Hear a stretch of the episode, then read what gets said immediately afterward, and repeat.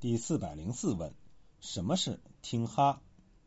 看后门的小厮对柳家的说：“我虽然在这里听哈，里面却也有两个姊妹成个体统的，难道我们就没有内仙儿不成？”听哈通行本注释曰：“听哈，听人哈斥、挨骂，这里有自嘲意。”而周汝昌教本则注曰：“听哈，其人口语，为主命侍从之意。”这两个注释截然不同。从丰润口语来看，还是周注语义较长。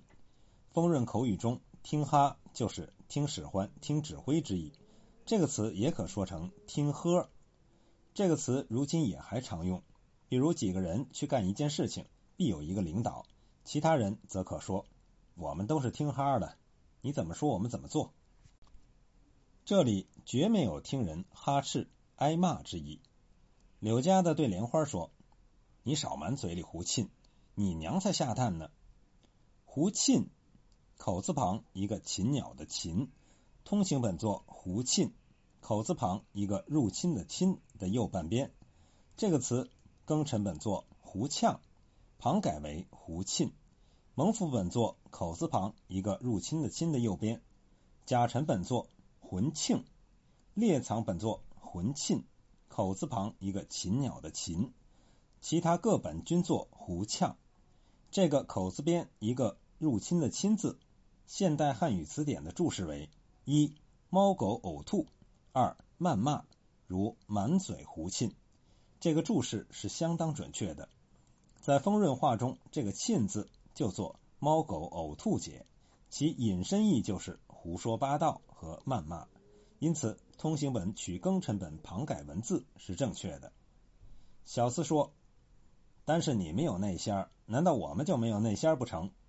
内仙，通行本作内迁。知平诸本中，庚辰己卯本作内迁，牵挂的牵；其他各本均作内仙，纤维的纤。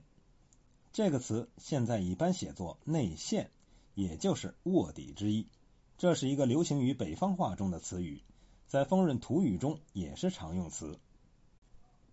莲花道：“今儿反拿我做法子，说我给众人听。做法子一词，书中屡用。比如第六十回，夏婆子对赵姨娘说：‘快把两件事抓着理，扎个法子，我在旁边帮着做证据，你老把威风抖一抖。’方官对五儿也说。”皆因平儿每每和袭人说，凡有动人动钱的事，得挨的且挨挨更好。如今三姑娘正要找人扎法子呢，连她屋里的事都驳了两三件了。这个词，周汝昌教本和通行本都没有加注释，《红楼梦大词典》中有这个词条，为译作做法子、做法子等等，意为找茬头、寻借口、借题发挥，拿某人扎法子。以及拿某人当作出气或立威的对象。筏子在南方可做常规的运载工具，在北方的黄河沿岸也是常用的运载工具。可是，在京津一带，尤其在丰润，却只是临时性的水上工具。只有遇到困难，比如发大水或者人货太多，舟船不够使用，方才用檩条、高粱秸秆等物扎成筏子以过渡。扎。一般读如“扎”这个词的原始意是指不管用什么工具，先渡过河去再说。由此引申，便有了不管是谁，先出了气再说；不管什么事儿，先拿他立个规矩再说，等等意思。林之孝家的说：“这话差了。方才我见你妈出去，我才关门。”这个“差”字是一个丰润土语词汇，在丰润这个词有两个读音，一个读去声。比如岔道、打岔等，做分歧解。在这里的“岔”字应读阳平。说话不对插关，互相矛盾，不符合事实，则谓之茶。这里林之孝家的就是典型用法。再有就是两个人说话不投机，起了矛盾，也谓之茶。比如我和他说茶了，两人说茶了，打了起来，等等。就在十年之前。丰润管堵车还叫做查车，因为当时丰润马路连红绿灯都没有，凡遇堵车，必是车辆太多，又不遵守交通规则，南来北往的车挤在一起，交错互堵，因之叫做查车，是很生动的。如今有了红绿灯，人们也知道遵守交通规则。如遇堵车，一般是因为车辆太多、红绿灯的时间间隔短等原因，因此大家就随着北京等地的人叫做堵车了。凤姐儿说：“但宝玉为人，不管青红皂白，爱兜揽事。别人再求求他去，他又搁不住两句好话，给他个炭篓子带上，什么事儿他不应承。